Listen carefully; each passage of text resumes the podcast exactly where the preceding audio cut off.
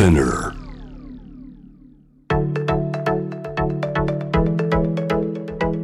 伊藤忠 Dear Life, Dear Future Brought to you by 伊藤忠 SDGs スタジオこんばんは東京青山の伊藤忠 SDGs スタジオからお送りしています Dear Life, Dear Future ナビゲーターのシェリーです、えー、実はですね先日5月11日私のお誕生日でございました。ありがとうございます。38歳。ありがとうございます。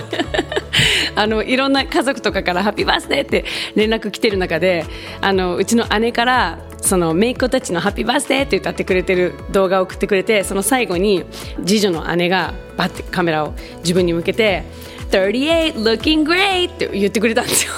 それであなんか可愛いと思って。そのままいただこうと思って38 feeling great と思ってなんかちょっと38歳なんかめっちゃ気分いいと思って なんかちょっとしたことでねそんなに38歳あんまり意識せずぬるっと入っていこうと思ったんですけどいやいや38になれた私すごいじゃんここまで生きてきて。でこんな健康でね誕生日迎えられるってこんな幸せないじゃんみたいな。そのほんとちょっとした一言ですごい私あの受け取るものが多かったんでちょっとねこの5月はすごく今のところもうフィーリングレートでもう気分めちゃめちゃいいですね、えー番組ツイッターではですね 心が豊かになる自己肯定感が上がる取り組みセルフリスペクト、えー募集しているんですけれどもラジオネーム埼玉さんからメッセージいただきましたよ。私は2人の息子を育てるシングルマザーです。先日小学生の息子たちと私の友達の同性愛カップルのところへ泊まりに行きました。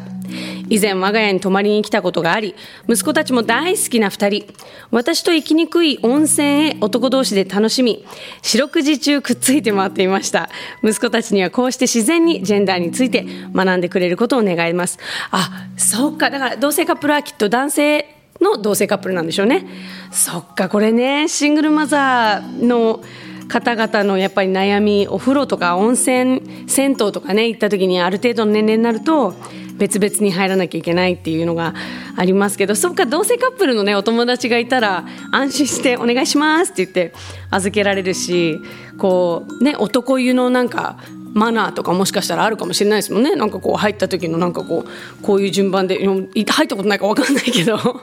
そういうのはやっぱりねこう大人の男性に教えてもらうっていうのもいいかもしれないし。当たり前に周りに同性カップルがいるってすごいいい環境ですよね。なんかこう当たり前にこうカップルが手をつないでたりとかイチャイチャしてたりとか堂々となんかそれができる世の中になると本当はいいですよね。なんか日本ってあんまりね見ることがないからなんかそういうのが当たり前に周りにあある環境で育った子どもたちは当然同性婚を認めるだろうしなんかこうそういうことに対して私たちがもしかしたら持ってるみたいな先入観を持たずに育つかもしれないですよね。いやすごい羨ましいですねこれは素敵。いやセルフリスペクトね。私も実はここ2年前ぐらいからかな始めてる小さな取り組みがあってあのティッシュと,、えー、とペーパータオルをなるべく使わない使わせない運動を やっててあのなんかいつの間にやら私は何かこうパッてこぼれた時とか汚れた時にさってペーパータオルビリビリって言ってシャカシャカってポイってする癖がついてたなと思ってそれに気づいてから100円ショップで布巾を買ったんですよ。あのまあ、もちろん古い布とかで全然いいと思うんですけどすぐに始めたいと思ったんでねなんかこうあのいっぱい買って使うようにしてたらあの見るとやっぱ子供たちも私の娘たちも何かこぼれたって言ったらすぐティッシュにパッて手がいくんですよ。だから「ダメダメ」っつって「布巾持ってきなさい」って言って。あのなるべくこうしっかりねタオルであの拭いてきれいにしてあのそれをすすいでっていう癖をこう今からつけようと思ってやってるんですけどもあのなんせ母親私がねちょっともうガサツなのであの洗濯物をなかなか回さないのでこう布巾が 溜まっていくんですよ。だから早く洗ってあげないと娘に「布巾持ってきて!」って言ってあの引き出しバッてあげて「ないよ」っていうことがたまにあるのでこれはちょっと母反省で 洗濯物もちょっとねちゃんとしっかりきれいにねあの早く洗ってあげなきゃなと思いつつでも本当これを始めてから私あの、ま、ティッシュはねアレルギー持ちなんでどうしてもあの鼻かまのに使っちゃうんですけどあのペーパータオル。もう1年は買ってないです。もうストックもまだ3本ぐらいあって言ったらこう3個とか4個でセットで売ってるじゃないですか。最後に買った時から全く買ってないの。だからペーパータオルは本当に使わなくなると全く今はもう使う癖がないのでこれは確かにすごい減ったなと思って自分がちょっと実感してる変化ですね。あのもしよかったら布巾をね布巾アゲインっていうね このなんか生活をするっていうのも結構変わってくるかもしれないですね。皆さんもなんかこうセルフリスペクトあったらぜひ教えてください。あと番組のツイッターのフォローもねぜひお願いします。さあ今回お迎えするゲストはモデル女優アーティストなどさまざまなジャンルで幅広く活躍されている土屋アンナさんです。海をはじめ自然環境の保護に強い関心を持っているだけではなくて最近は若者とかこう子どもが社会課題の解決へ取り組む意欲を盛り上げるイベントのアンバサダーなんかも務めていらっしゃるみたいなんですよね。さあそんなですねえー、海のことが大好きなアンナちゃんだったら絶対気になる展示会が実は5月31日からここ伊藤忠 SDGs スタジオで始まるんです。プラスチックごみによる海洋汚染問題をアートで表現した展示会なんですけれども名画になった海展。これあのプラスチックごみの量が魚の量を超えると言われている2050年の海を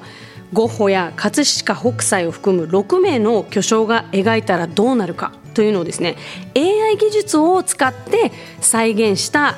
絵画が楽しめるんです。これねすごい面白くて例えばあの北斎のすごい有名な波がザッバーンっていうあの絵あるじゃないですか。なんかこう波しぶきの中にいろんなこうなんかプラスチックごみが細かくわーってこう混ざってるのが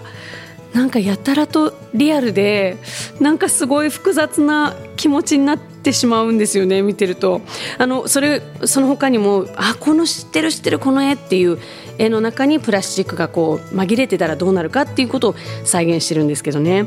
で実際に海から回収したプラスチックのフレークを使って未来の海を描いたスノードーム型アート作品マイクロプラスチックグローブも展示します。これあのマイクロプラスチックに囲まれた生き物の姿を見て未来の海に思いを馳せて見るというそういう展示会になっているのでぜひ皆さんね見に来てほしいなと思います。5月31日から始まる名画になった海展は7月中旬まで開催予定です。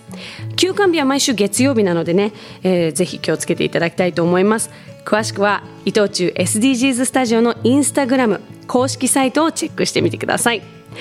番組では普段の暮らしの中で感じている疑問や悩みなどあなたからのメッセージをお待ちしていますよ。メッセージはこの番組のホームページにあるメッセージトゥースタジオからお送りください。